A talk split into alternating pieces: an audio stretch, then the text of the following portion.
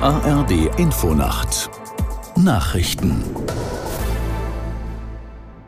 um 0 Uhr mit Wolfgang Berger. Nach dem Schusswaffenangriff an der Prager Karls-Universität hat die tschechische Polizei Einzelheiten zum mutmaßlichen Schützen bekannt gegeben. Bei der Tat waren 14 Menschen getötet worden, 25 weitere wurden verletzt. Der mutmaßliche Täter ist tot. Aus Prag Marianne Allweis.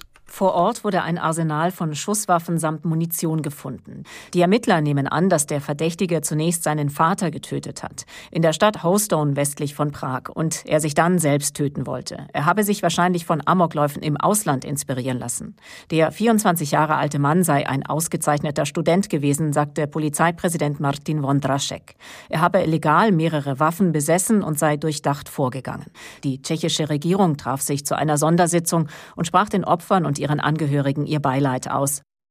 Wegen des Sturmtiefs Soltan ist es in Deutschland zu zahlreichen Feuerwehreinsätzen gekommen. Bäume stürzten auf Straßen und Bahngleise. Aus der Nachrichtenredaktion Diane Batani.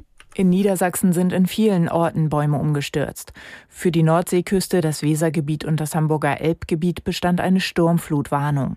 Die Feuerwehr in Bremen evakuierte deshalb Überschwemmungsgebiete und viele Fähren fielen aus. Die Fehmarn-Sundbrücke wurde vollständig gesperrt. Im Kreis Höxter in Nordrhein-Westfalen krachte ein Baum auf einen fahrenden Regionalzug. Die Fahrgäste blieben laut Polizei unverletzt. Auf den Bahnstrecken wird es auch weiter noch Einschränkungen geben. Räumtrupps sind unterwegs, um Bäume zu beseitigen und Oberleitungen zu reparieren.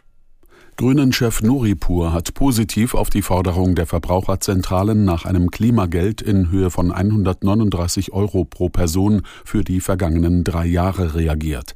Die Zahl sei gut berechnet, sagte Nuripur. Die genaue Höhe werde am Ende aber vom Finanzministerium bestimmt. SPD, Grüne und FDP hatten im Koalitionsvertrag die Einführung eines Klimageldes vereinbart. Die Pläne wurden aber bislang nicht umgesetzt.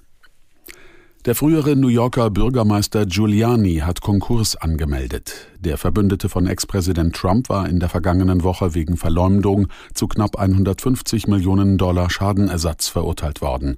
Er hatte nach der Präsidentenwahl 2020 behauptet, zwei Wahlhelferinnen hätten Stimmen für Trump weggeworfen und gefälschte Wahlzettel für den, den Demokraten Biden gezählt. Das waren die Nachrichten. Das Wetter in Deutschland. Tagsüber wechselnd bewölkt mit Regen oder Schnee, teils auch länger trocken und etwas Sonne, zwei bis zehn Grad, verbreitet stürmische Böen oder Sturmböen aus West bis Nordwest. Die weiteren Aussichten am Sonnabend wechselnd bis stark bewölkt, teils kräftiger Regen, teils Schnee, zwei bis elf Grad, stürmisch, am Sonntag verbreitet stark bewölkt mit Regen bei sechs bis zwölf Grad.